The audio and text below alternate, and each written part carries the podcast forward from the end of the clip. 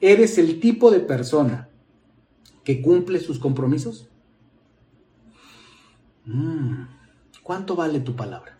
Cuando dices que vas a hacer algo, ¿realmente tienes la intención de llevarlo a cabo y lo haces? La gran pregunta, ¿verdad? De la impecabilidad honrando compromisos. O dices sí a cada solicitud porque crees que lo necesitas y piensas que siempre puedes escaparte tarde, ¿verdad? A veces tenemos flojo el sí. Hay personas que tienen flojo el sí. Y que no es que quieran engañar a los demás, es que no miden las consecuencias de sus palabras, de sus compromisos. Pero evidentemente va a traer graves consecuencias cuando tenemos flojo el sí y decimos sí nomás porque sí. Peor aún, ¿verdad? Si decimos sí engañando a los demás, cuando en realidad decimos sí, pero la intención es no. Y entonces dice sí, ¿y qué pasa cuando dices sí, cuando debió haber sido un no? Pues estás comprando un desastre, ¿verdad?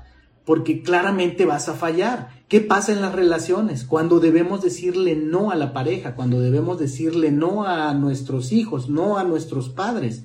Y cuando cedemos y decimos un sí, cuando debió haber sido un no. Es receta para desastre.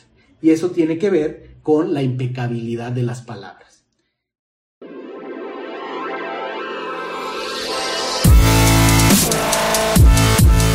Bienvenidos, Injodibles. Hola, soy Víctor Vargas, coach de vida y alto desempeño, conferencista y empresario y en cada episodio te presentaré personas o mensajes injodibles para inspirarte a revelar y expandir los límites de tu mente, tu corazón y tu espíritu. Gracias por acompañarme a conectar y a elevar la vibración. ¡Comenzamos!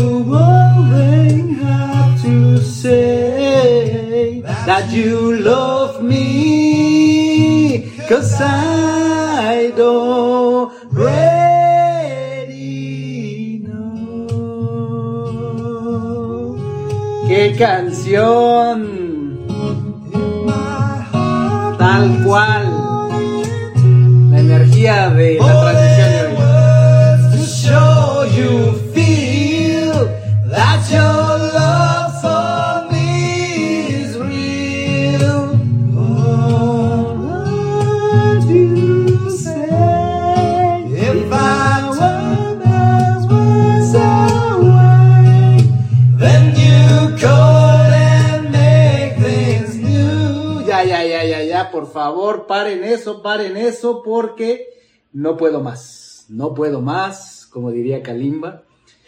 Así es que bienvenidas, bienvenidas y bienvenidos, bienvenidos a nuestro espacio, espacio injodible, este lugar, este momento, este espacio de la conciencia donde estamos reunidos para seguir creando, para seguir co-creando y para hablar de cosas importantes. Y tenemos, mira, mira que tenemos cosas muy importantes de qué hablar. Así es que como pudiste ver, si es que lo viste, en nuestras redes sociales estuvimos compartiendo acerca del tema del día de hoy. Y el día de hoy es un día especial porque el día de hoy empiezo una serie. Una serie de siguientes cuatro episodios, empezando con el día de hoy, sobre un número mágico, un número que me encanta, el número 4, sobre los cuatro acuerdos.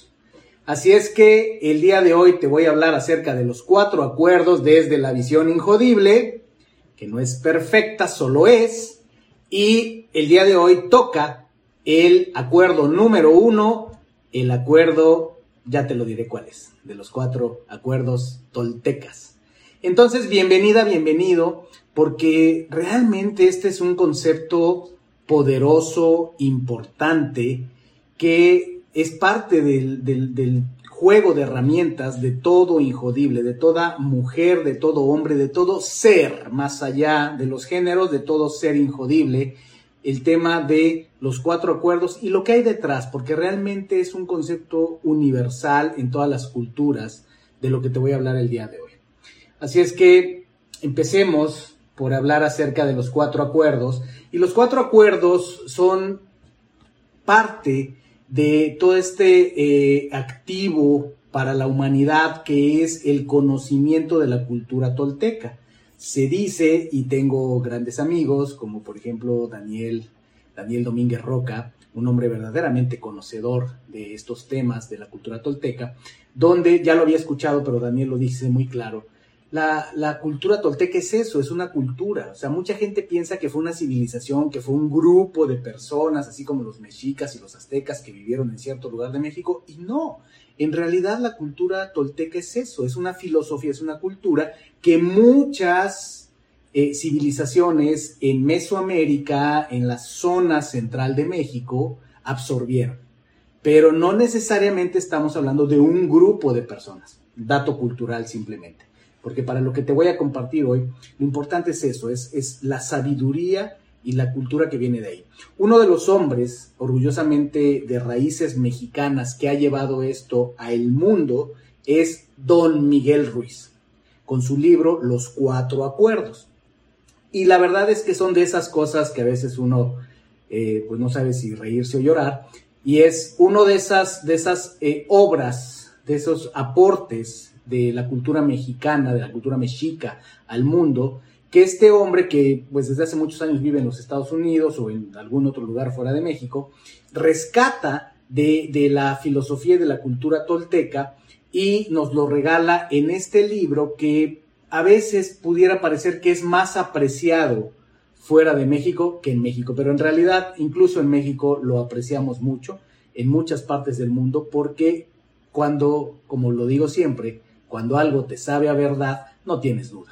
Y eso, y eso pasa con el libro de los cuatro acuerdos toltecas que eh, magistralmente Miguel Ruiz ha aterrizado de una manera eh, pues eh, muy, muy, muy, muy atinada. Entonces, ¿qué es esto de los cuatro acuerdos toltecas? Déjame compartirte esta cita de Miguel Ruiz que nos puede dar una idea de manera muy concreta y resumida de qué te quiero hablar el día de hoy. Se necesita una voluntad muy fuerte para adoptar los cuatro acuerdos.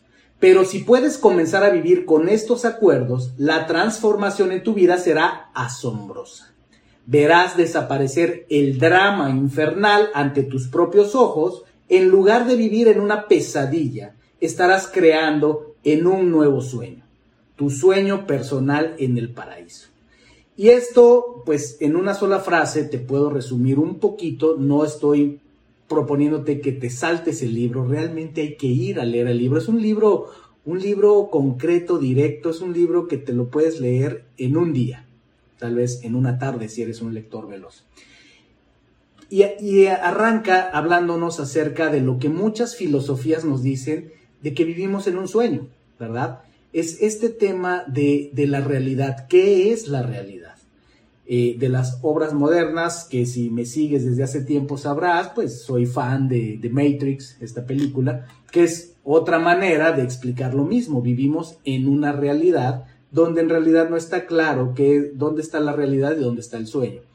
Los cuatro acuerdos nos hablan de lo mismo. Los cuatro, los cuatro acuerdos nos hablan de que los seres humanos vivimos en un sueño.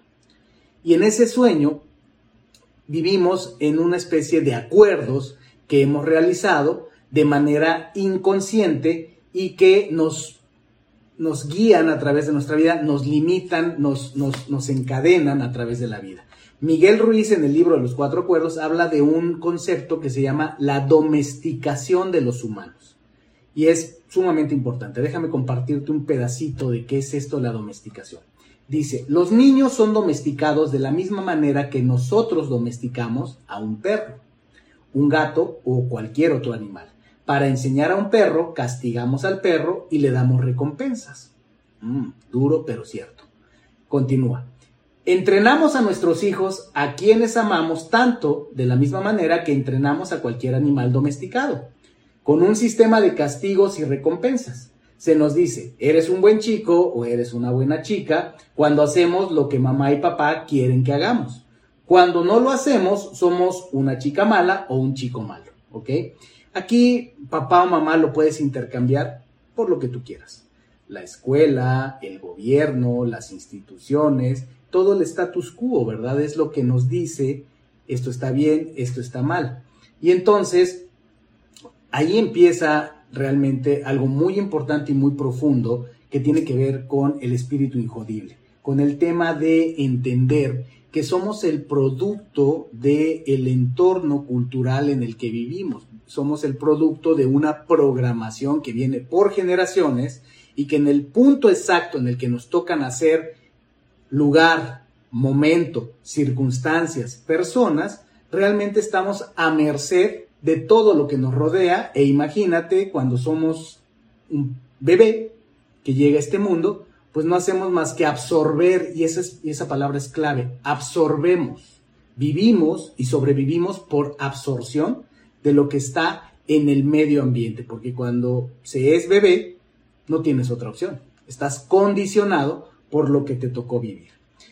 Así es que el libro de los cuatro acuerdos y el concepto, la filosofía tolteca, nos habla mucho acerca de, eh, hay, un, hay, un, hay un símbolo muy importante que es el guerrero y el camino ¿no? al que nos lleva, y estoy resumiéndote aquí muchísimo de la, de la filosofía tolteca, eh, si te estoy hablando de que la problemática es que nacemos bajo circunstancias que aparentemente no tenemos control y que entonces absorbemos todos y estamos jodidos y condicionados por el entorno en el que hemos nacido, bueno, pues también la filosofía tolteca nos, nos, nos, marca el camino. Así como la película de Matrix nos marca a The Chosen One, al elegido, que es Neo, y todo lo que viene en la película, bueno, pues del mismo modo como otras filosofías, ahora te estoy hablando de los cuatro cuerdos, los cuatro cuerdos nos habla de cuál es el camino a la salida, cuál es el avatar, cuál es ese personaje, esa figura heroica que nos, nos va a sacar del agujero y en, la, filosofía tolteca estamos hablando de el guerrero,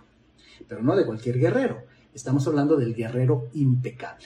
Así es que déjame hablarte de cuál es esa libertad que representa el guerrero de acuerdo a la filosofía tolteca, que está relacionado totalmente a los cuatro acuerdos, y te lo voy a decir desde la perspectiva de Carlos Castañeda. Ojo, que aquí voy a estar mezclando, bueno, de lo mejor que yo me he encontrado, ¿verdad? Ya arranco con los cuatro acuerdos de Miguel Ruiz, y ahora complemento con los relatos de poder de Carlos Castañeda, otro libro, bueno, mágico. Y entonces Carlos Castañeda, hablando de la filosofía tolteca, igual que Miguel Ruiz, nos habla de la libertad del guerrero. Escucha esto, dice, el guerrero debe, pues, ser cazador para no ser cazado. ¿Y qué caza el guerrero? Sus propias debilidades, es decir, sus tendencias a dejarse arrastrar por los hábitos de sus semejantes. ¡Pum! Ahí Carlos Castañeda nos está hablando de lo mismo que Miguel Ruiz, que lo mismo que la filosofía tolteca, que nos dice que somos el producto, la consecuencia del medio ambiente que nos condiciona, es decir, que vivimos cuando seguimos dormidos en el sueño, cuando estamos domesticados, vivimos por absorción de la cultura de dónde estamos rodeados. Continúa Carlos Castañeda diciéndonos, la impecabilidad no es otra cosa que el uso adecuado de la energía. Y este es un término brutal, importantísimo, que no me cansaré de, de, proponer, impulsar y creo que está totalmente alineado con mi propósito, con el propósito de Injodible, el manejo de la energía. Si en algo tenemos que ser impecables los seres humanos, los seres humanos es en el manejo de nuestra energía.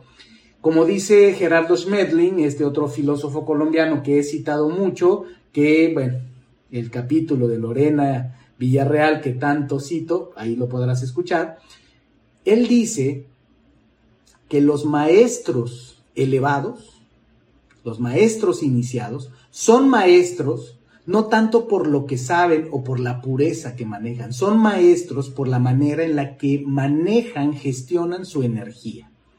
Por eso es que hay tanto énfasis en Injodible en el manejo de la energía. Entonces nos lo dice también Carlos Castañeda desde la perspectiva de la filosofía tolteca. Nos dice, la impecabilidad no es otra cosa que el uso adecuado de la energía. Todo lo que yo te digo Aquí está hablando don Juan, ese chamán que le enseña a Carlos Castañeda toda su sabiduría y le dice, todo lo que yo te digo no tiene un ápice de moralidad. ¿Qué quiere decir? Aquí no hay un tema mocho de esto es bueno, esto es malo, esto es puro, esto es casto. No, le dice don Juan el chamán. Lo que yo te estoy diciendo, a la mierda con la religión, con lo que es bueno y es malo. Lo que yo te estoy diciendo es que lo que te tienes que enfocar es en el ahorro de energía y eso es lo que te hará impecable. Para poder entender esto, tú tienes que haber ahorrado suficiente energía o no lo entenderás jamás. Fíjense qué tremendo mensaje porque el ahorro de energía directamente lo podemos correlacionar a los grandes maestros, a las grandes prácticas espirituales, cualquiera que sea el mecanismo. La meditación, yoga, shinen chikun, vaya, cualquier práctica, en realidad son prácticas de gestión de energía, que muchas de ellas lo que hacen es conservan, atraen y acumulan la energía. Eh, yo he compartido en diferentes lugares que mis prácticas pues, van evolucionando, pero lo que se mantiene es, por ejemplo, el Shinen Chikun. ¿no? Un gran amigo mío, mi maestro y sensei en el tema, eh, Sante Gornés, pues es, un, amigo muy apreciado y él trajo a mi vida el Shinen Chikun. Yo lo había escuchado, pero es muy diferente cuando alguien te dice, de verdad creo que aquí hay algo para ti te lo quiere enseñar. Y entonces he aprendido a lo largo de mi vida que cuando el universo te quiere enseñar algo, tú tienes que escuchar. Y entonces una, una, disciplina, una práctica como el Shinen Chikun, pues precisamente tiene que ver con ahorro de energía. Entonces, bueno, Carlos Castañeda lo tenía claro.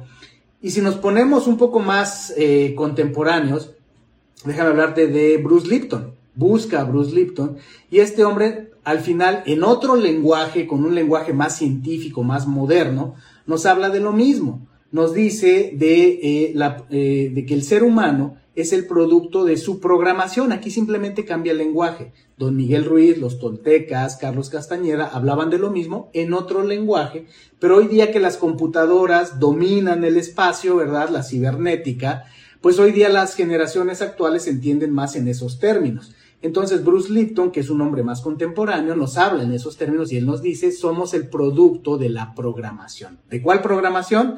De esa programación que se da eh, de los 0 a los 7 años en el ser humano.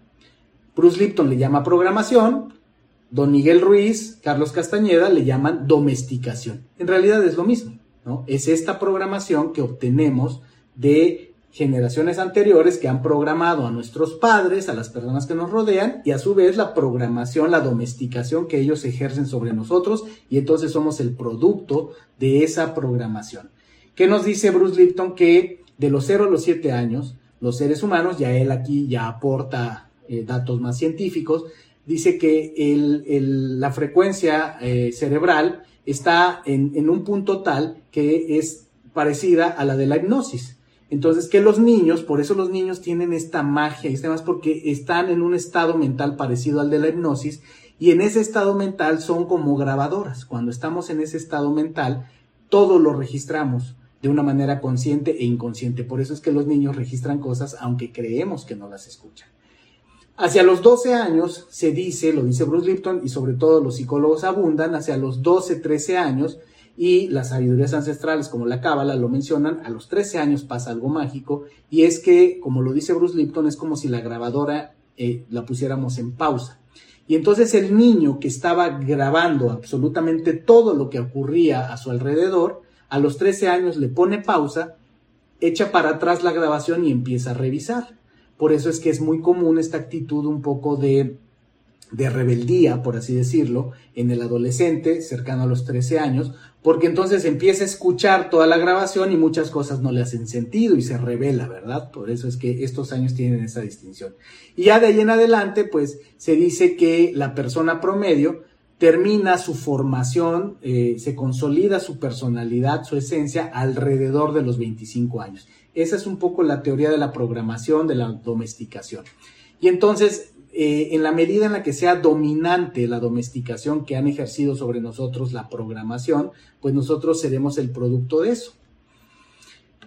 Ah, hay que decir las cosas como hay que decirlas. Es ¿Qué puede haber de interés en perpetrar la, la domesticación, la programación? Por ejemplo, si tú te pones a analizar, es como el modelo educativo. ¿Cómo es posible que tantas cosas en el quehacer humano han evolucionado de manera drástica? Es evidente los autos cómo han evolucionado, la aeronáutica cómo ha evolucionado, los deportes, o sea, si tú ves eh, los récords, las, las, velocidades a las que se corrían, las capacidades de los deportistas en 1900, 1910, 1940, son tan diferentes a las capacidades que tenemos hoy. La Fórmula 1, si tú ves la Fórmula 1, cómo era en los años 60, 70, 80 y cómo es hoy, ves una evolución brutal. Pero cuando uno voltea a ver a la educación, cuando uno voltea a ver al sistema de salud, Sí, la medicina como tal puede ser que haya tenido una evolución muy importante, pero el sistema de salud y el sistema educativo son brutalmente iguales.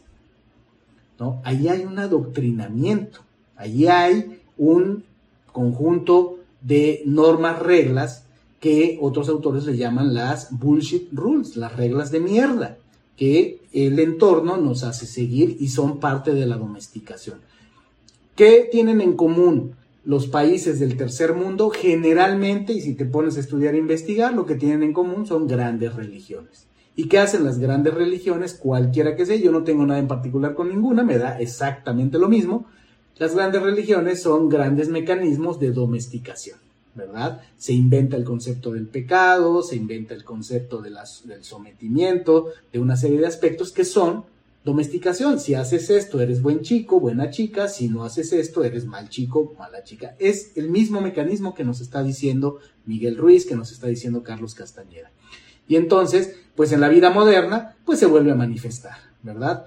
Eh, hoy estamos hablando de pandemias, hoy estamos hablando de grandes soluciones a las pandemias, donde al final del día si tú sigues las reglas vas a estar bien, vas a estar sano. Si tú sigues las reglas no vas a ser un mal chico, porque si no sigues las reglas eres un mal chico que comprometes a los demás. ¿no? No importa que los demás estén haciendo caca su vida, no importa que los demás estén comiendo terriblemente mal, no importa que los demás se estén drogando, no importa que los demás estén llevando su vida al abismo. No, no, no. Mientras tú sigas las reglas del sistema político, del sistema educativo, del sistema eh, de salud, eres un buen chico. Todo eso está muy bien, ¿verdad? Y entonces, no hay bueno ni malo. Nada más, el único punto es tener pensamiento crítico. ¿Y qué es? Esto es esencial, es pensar por ti mismo. Se dice fácil, pero es complicado. Porque como nacemos condicionados por el entorno, por todo lo que nos dijeron, la gran liberación de cualquier ser humano es atreverse a pensar por sí mismo, atrever a atreverse a tener pensamiento crítico y decir, a ver, independientemente de lo que dicen los demás, con el criterio que la creación me ha dado, ¿qué digo yo? ¿Qué pienso yo? ¿Ok? ¿Qué me conviene o qué no? En fin, bueno, ya por último, para, para entrar en materia en, en lo que es el primer acuerdo, hablando como introducción de los cuatro acuerdos, déjame hablarte de otro gran filósofo que pues a mí siempre me ha encantado porque es un perro revestido de lo mismo, o fue así, eh, Friedrich Nietzsche, ¿verdad? Este, este filósofo que, eh, voy a darte una cita de él, dice, la sociedad domestica al lobo y lo convierte en un perro manso. Dice, y el hombre es el animal más domesticado de todos. O sea, con esta cita, Nietzsche nos está diciendo exactamente lo mismo que nos dice don Miguel Ruiz, que nos dice Carlos Castañeda, que nos dice Bruce Lipton y muchos más. ¿no? Me gustaría decirte más, pero bueno, ya, ya te traje cuatro, cuatro de los grandes, ¿verdad? Y entonces Nietzsche nos dice lo mismo y mira lo que dice Nietzsche después de esto. Te voy a dar una secuencia de esto.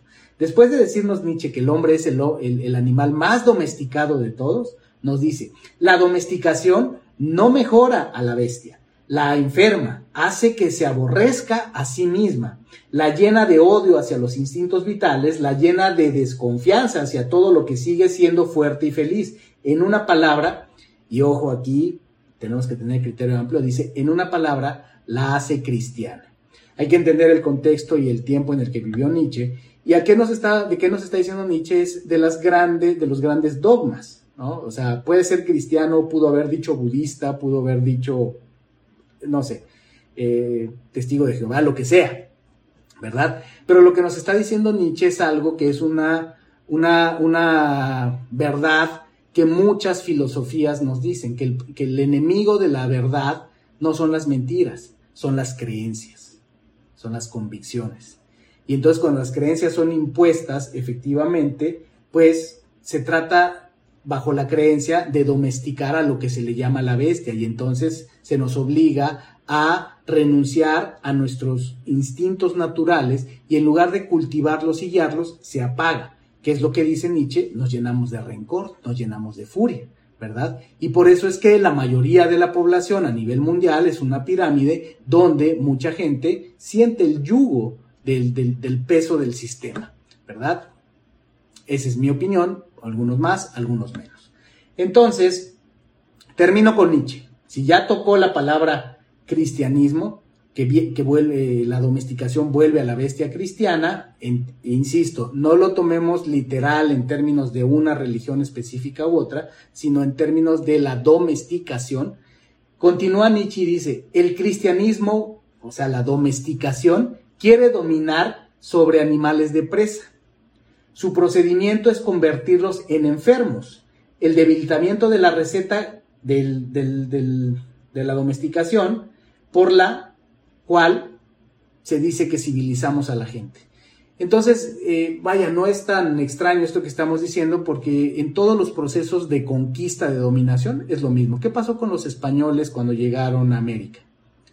Fue lo mismo, fue un proceso de domesticación. Está escrito más que documentado una y otra vez. Cortés, todos los que llegaron a las nuevas, a las Indias, como le llamaban ellos, hablaban de salvajes, de salvajes que tenían que ser domesticados. ¿verdad? Sin, con total ignorancia, ¿no? Esta gente que venía de las Europas y que llega a las Américas con total ignorancia, con total desprecio de la diversidad, hablando de salvajes, y cuya tarea noble en aquel tiempo era domesticar a estos salvajes, ¿verdad?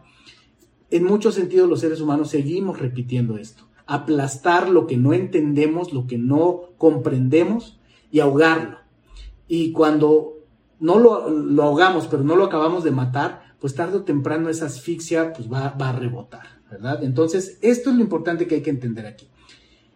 Cuatro acuerdos, de esto es de lo que te vine a hablar. Entonces, vivimos en un sueño, en el sueño estamos viviendo muchas veces en un drama cuando no entendemos el sueño que estamos viviendo y cuando despertamos del sueño el drama se desvanece y vivimos en el paraíso. Ese es, es de lo que habla el libro de los cuatro acuerdos, que si somos capaces de romper los acuerdos que nos hacen daño, los acuerdos que nos impone la sociedad, y logramos establecer y sostener los acuerdos que nos nutren, que en este caso los recomendados son los cuatro acuerdos, pues podemos tener una vida extraordinaria. ¿Ok?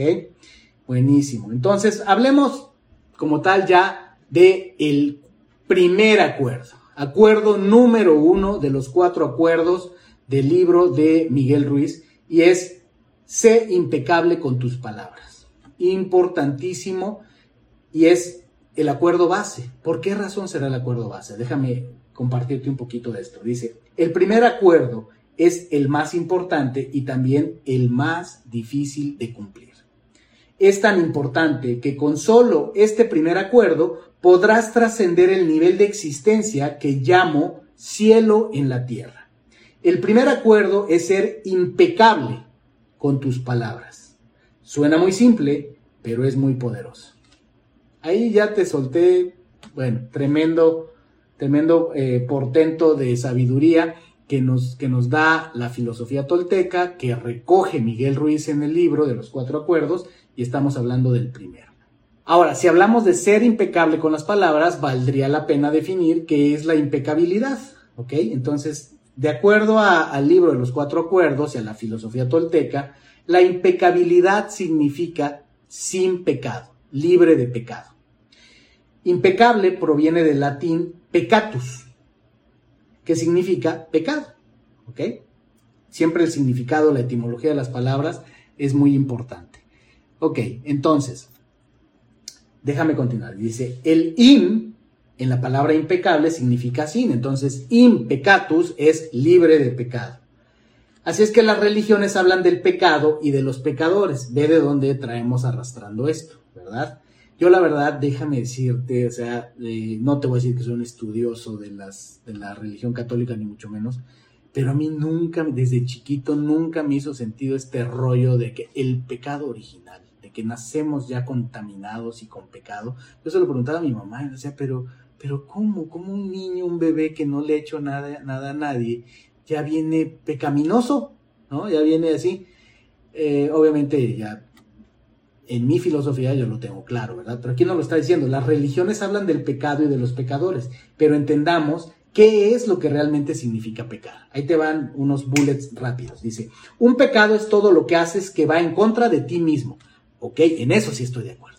Un pecado es todo lo que haces que va en contra de ti mismo. Segundo, todo lo que se sienta, crea o diga que vaya en tu contra es pecado. Ok, ya me va haciendo sentido, ¿verdad?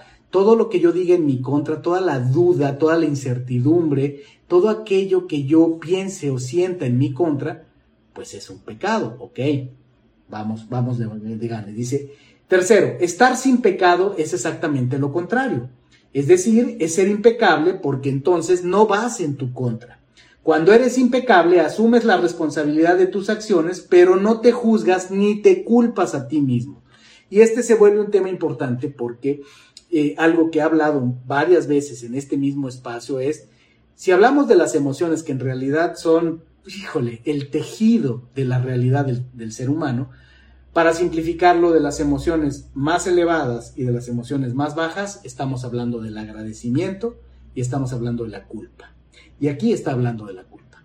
Lo que nos está diciendo es que cuando eres impecable, asumes la responsabilidad de tus acciones, pero no te juzgas ni te culpas a ti mismo. ¿Qué hunde en el hoyo más oscuro cualquier ser humano? La culpa y la vergüenza. Son las dos emociones de más baja vibración que te van a llevar a lo más profundo de la oscuridad, a la depresión y a todo lo que viene con eso.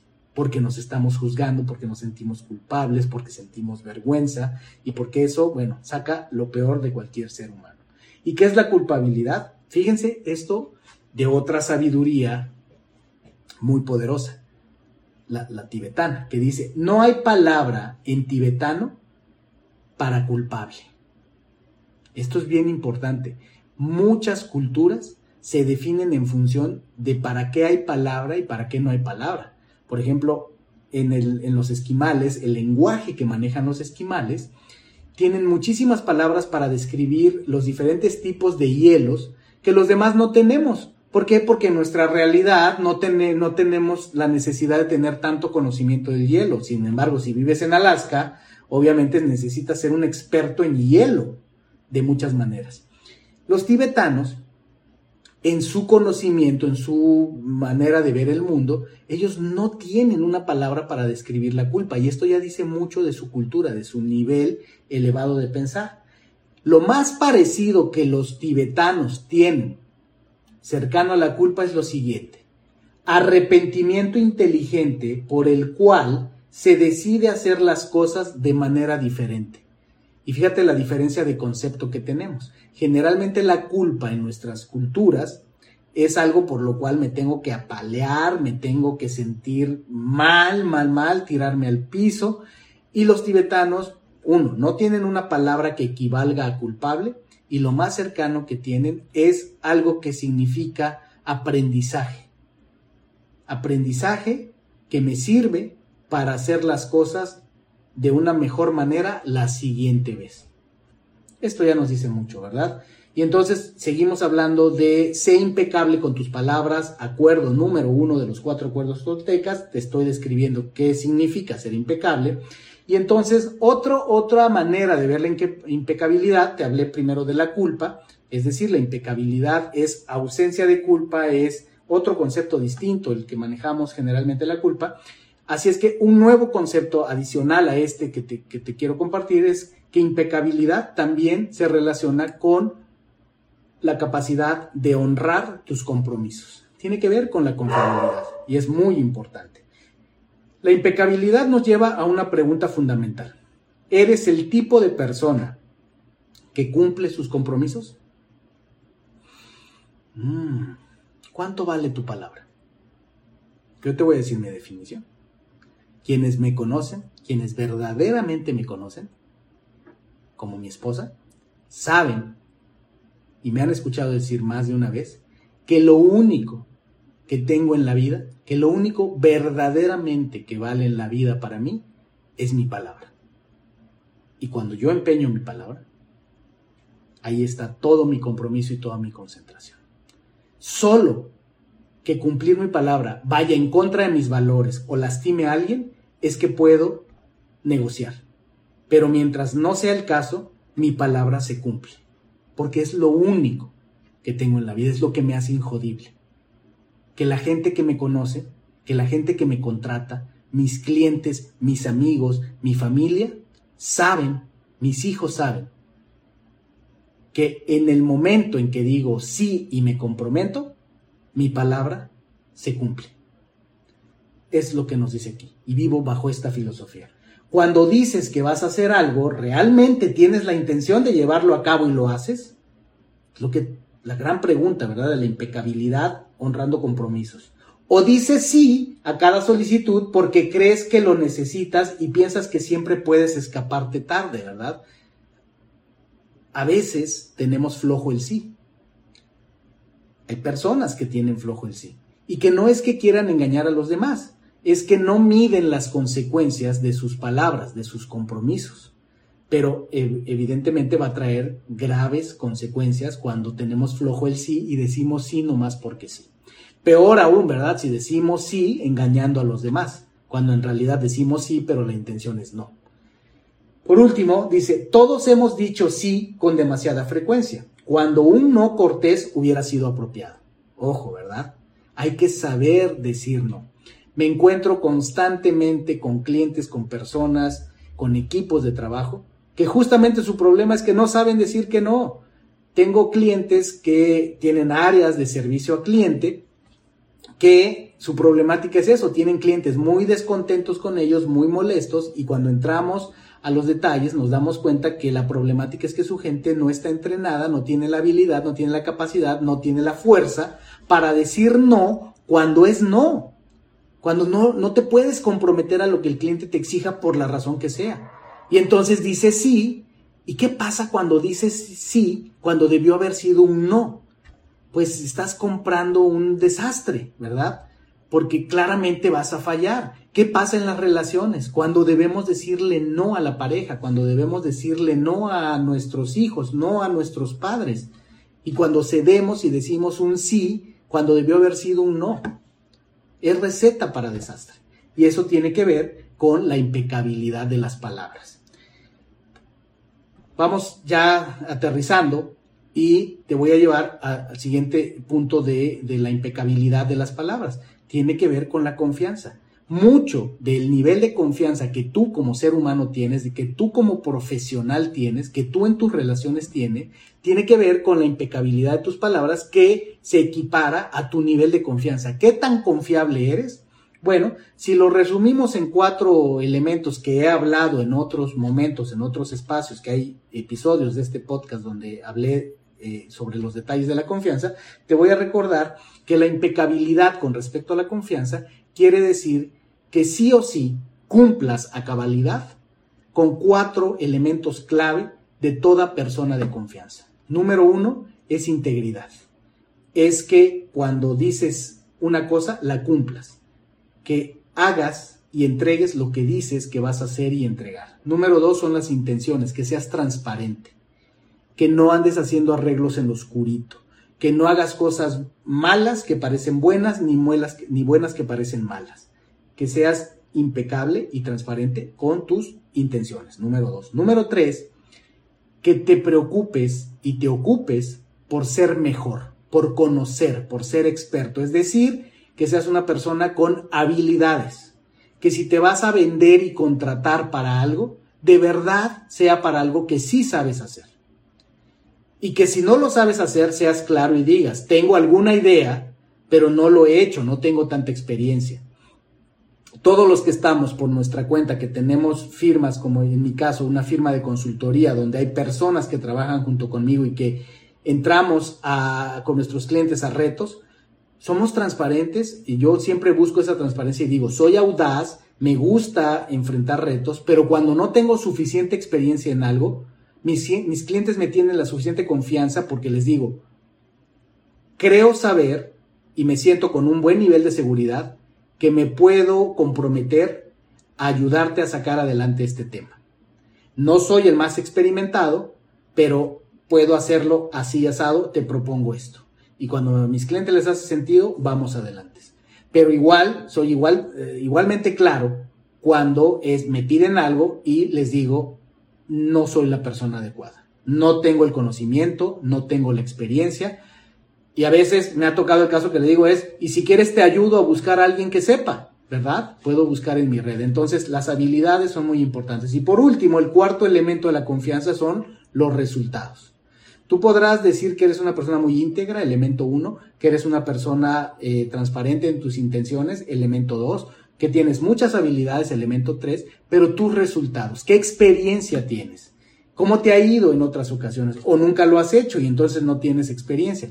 Hay que tener claridad de cuáles han sido nuestros resultados en el pasado. Las personas que tienen 100% de fiabilidad en los cuatro elementos son personas de alta confianza.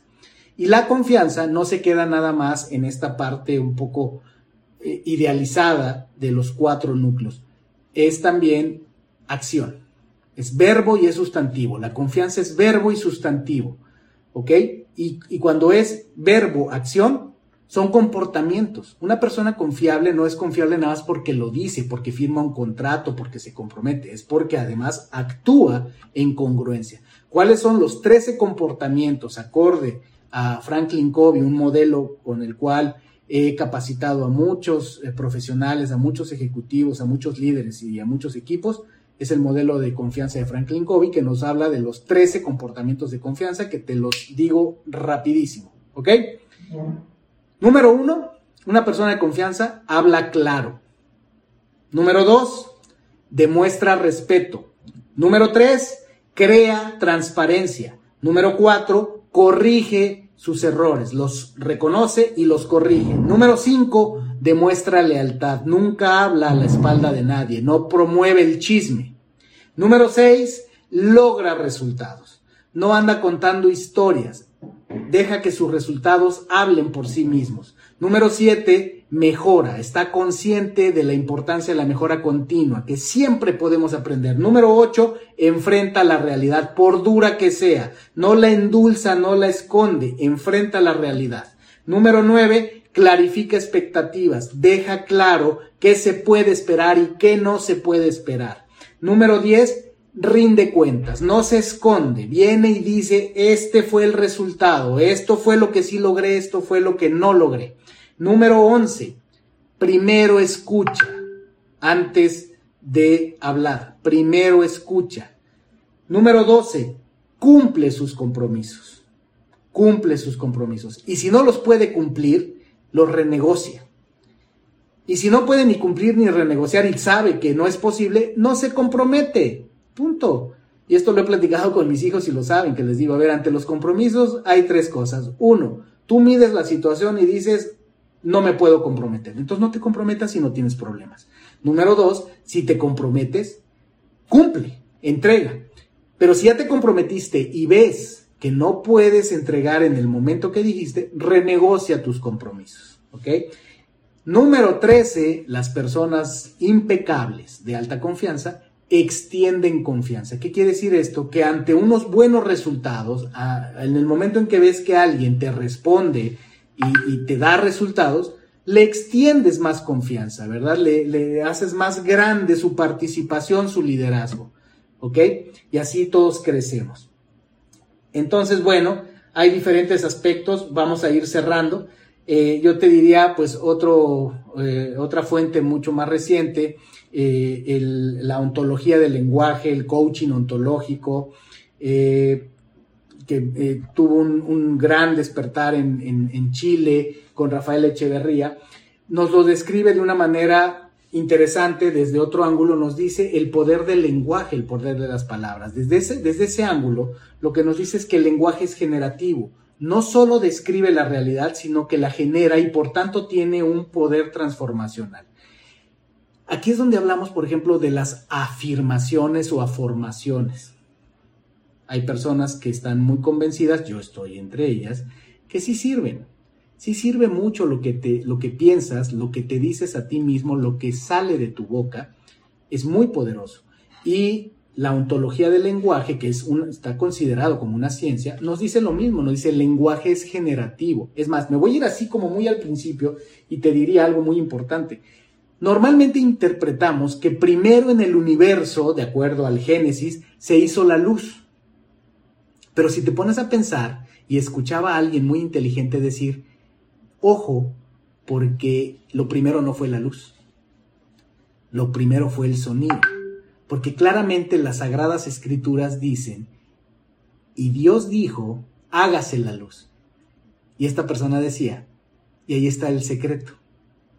No se hizo la luz primero. Primero Dios dijo, emitió su palabra, emitió la palabra, y la palabra dijo, hágase la luz. Y entonces bajo esta perspectiva de las fuerzas del universo, sí, está el sonido y está la luz, pero primero está el sonido, primero está la palabra. La palabra de acuerdo a esto, fue primero, antes que la luz. Así de poderosa es la palabra. Por eso la palabra es generativa y lo dicen los científicos. Lo que tú dices viene de lo que piensas y lo que piensas se manifiesta en lo que dices y lo que dices es lo que acaba pasando en el universo. Por eso esto es tan importante. Así es que cito a, Rafael Echeverría con una frase muy famosa de él que dice, el lenguaje no es inocente todo lo que una persona dice consciente o inconscientemente, en serio o en broma, dice muchísimo. Y se acaba manifestando en su realidad. Por eso ten mucho cuidado con lo que dice. En esta familia, a veces hasta yo me siento agobiado, a veces vigilamos tanto el lenguaje, si Cial y mi esposa es tan piqui del lenguaje, pero tiene toda la razón, porque siempre lo que nos, nos recuerda es cómo hablas, se manifiesta tu realidad habla correctamente, habla de manera impecable para que nuestra realidad sea lo mejor que se puede, una realidad tan impecable como se pueda. Porque somos a veces tan inconscientes de lo que decimos, ¿verdad? Eh, muletillas, eh, frases eh, sarcásticas, cosas que tenemos que ser más conscientes de lo que decimos porque es sumamente poderoso. Voy a cerrar diciéndote de la perspectiva del judaísmo, de la cábala, los cabalistas igual dicen que nuestras palabras son manifestación de nuestros pensamientos que convierten lo potencial en lo actual, es decir, son el mecanismo de manifestación y afectan a las personas a nuestro alrededor. En la cábala se dice que nuestras palabras generan ángeles y pueden ser ángeles de luz o pueden ser ángeles de oscuridad si tú hablas con mentiras, si tú calumnias, si tú generas chisme, esos son ángeles que van saliendo de tu boca. Si tú elevas, edificas a las personas, te edificas a ti mismo, de ti están saliendo igualmente ángeles por tu boca, pero son ángeles de luz, ¿verdad? Muy interesante la perspectiva cabalista.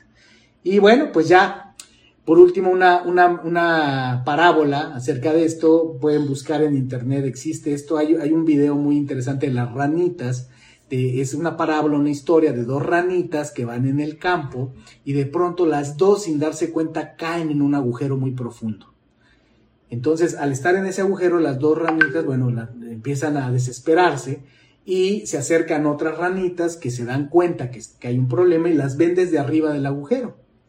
Y entonces, pues las pobres dos ranitas abajo están muy asustadas en el hoyo y las demás, pues les empiezan a decir, salten, salten para salir del agujero, ¿verdad?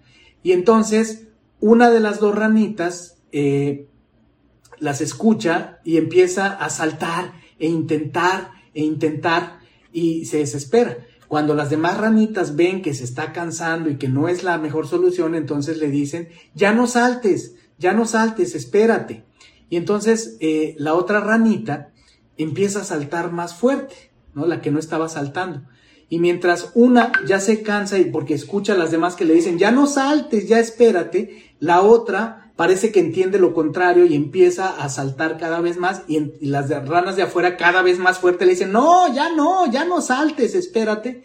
Y esta ranita la, la, la, que no estaba saltando, salta cada vez más fuerte y parece que se, que se motiva cada vez más que ve, hasta que da un salto y sale. Y entonces las demás se, se quedan así espantadas diciendo, ¿qué pasó? ¿Cómo es que sí salió? Y cuando le hablan y le dicen, oye, ¿qué pasó? La otra ranita pues nada más se les queda viendo y se dan cuenta que es sorda, que no escucha.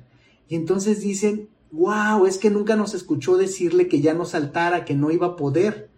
Dice, y se dan cuenta del poder de sus palabras. Entonces regresan al agujero donde está la ranita que sí escucha, que ya había hecho caso de, de, no saltar, y entonces le empiezan con ya el conocimiento, el poder de las palabras, a decirle, salta, tú puedes, tú puedes, sí, adelante, salta, hasta que la ranita brinca y sale del agujero. Es una parábola muy hermosa que nos habla del poder de la impecabilidad del lenguaje, de todo lo que podemos hacer. Así es que bueno, hasta aquí este espacio injodible, no sin antes, aguas, no sin antes compartirte un notición. Notición. Se estará lanzando un nuevo podcast, un podcast llamado Reinvéndete. ¿Ok? Así es que ve a redes sociales, ve a todas las redes sociales, ve a todas las plataformas de podcast a partir del lunes. De hecho, en redes sociales ya lo puedes encontrar a partir de este momento y busca Reinvéndete. Reinvéndete es un podcast con mucho propósito, con mucha energía, con mucho power, que viene desde el fondo del corazón y con la energía de Ángel Caballero. Ángel Caballero es un profesional de las ventas con más de dos décadas de experiencia, que es un hombre dedicado a formar líderes empresarios en seguros y en finanzas. Ángel ha formado a una gran cantidad de personas y él mismo tiene una historia increíble que cuenta en el primer episodio.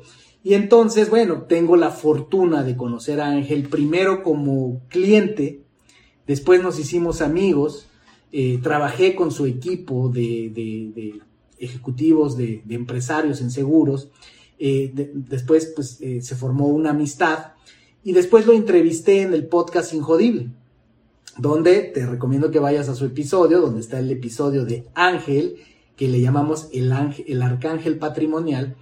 Y eh, pues ya con el tiempo que llevamos con el podcast Injodible, sintiendo la energía, el propósito, todas las cosas maravillosas que han pasado con el podcast Injodible, Ángel me propone o pone sobre la mesa la posibilidad, el interés, el gusto que él tendría de hacer un podcast.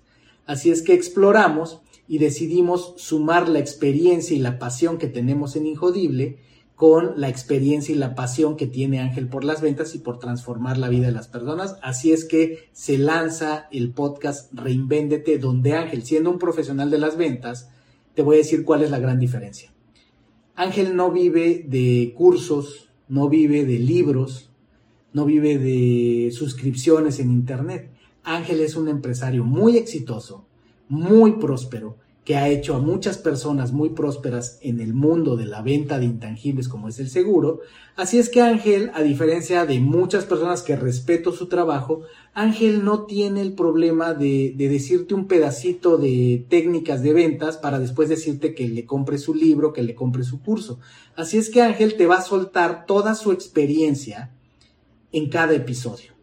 Casos reales, casos concretos, en un, estilo maravilloso que tiene Ángel. Realmente ha sido eh, impresionante el crecimiento que todos hemos tenido, ver a Ángel florecer desde que, que dijo, quiero hacer un podcast. Y imagínate, alguien que no es público, que no está acostumbrado al micrófono, a la cámara, al reflector, y empieza Ángel a desenvolverse, y claro, o sea, lo que decimos en el equipo de Injodibles, hombre, ahí estaba la luz, este, nada más ocultándose. Entonces, bueno, vas a, ver cada semana, los miércoles se va a estar publicando cada episodio, pero checa el lunes. El lunes busca en Spotify, busca en todas las plataformas de podcast. Ya desde ahorita puedes empezar a encontrar eh, publicaciones en Instagram y en Facebook sobre Reinvéndete y no te vas a arrepentir, porque vienen lecciones de vida y porque además pues, nos enseña una de las, de las habilidades más importantes del ser humano en cualquier escenario la capacidad de crear valor para otras personas, la capacidad de ayudarle a otras personas a comprar y con eso a expandir sus capacidades. El estilo de ventas que maneja Ángel es realmente un estilo auténtico y como tan auténtico como dice él mismo. Él se resiste a las frases de te voy a enseñar las mejores técnicas, los mejores trucos, porque él dice no hay nada nuevo bajo el sol, o sea, no estamos reinventando nada, estamos realmente compartiendo lo que funciona en ciertos escenarios, lo que no funciona y experiencias reales de vida. Así es que bueno, vayan a las redes sociales, busquen Reinvéndete, nos vemos pronto. Esto fue Espacio Injodible. Gracias a todas y a todos, los quiero, los amo. Injodible sigue creciendo, ¿ok? Así es que adelante, quédate pendiente y sobre todo, deja de pensar que va a seguir igual. Injodible se va a reinventar Así es que mejor no te voy a adelantar nada, pero va a haber un salto cuántico en Injodible para la temporada 3. Quédate pendiente porque si la temporada 2 te gustó, la temporada 3 de Injodible, uy, ya hasta me puse nervioso. Se va a poner bueno. Así es, mis queridas y mis queridos Injodibles, abrazos, besos, todo lo mejor, sean impecables con sus palabras. Nos vemos en el siguiente live con el acuerdo número 2 y así haremos el acuerdo número 3 y el acuerdo número 4 de los cuatro acuerdos. Abrazos, besos, todo lo mejor. Nos estamos viendo prontito. Sigan siendo injodibles. More Than Words, la canción que marca el episodio de hoy.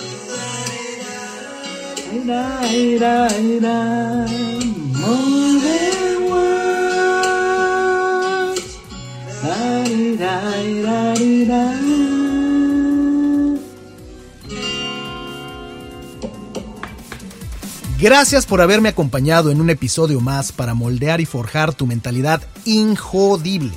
Tenemos una cita con tu grandeza en el próximo episodio. Hasta entonces.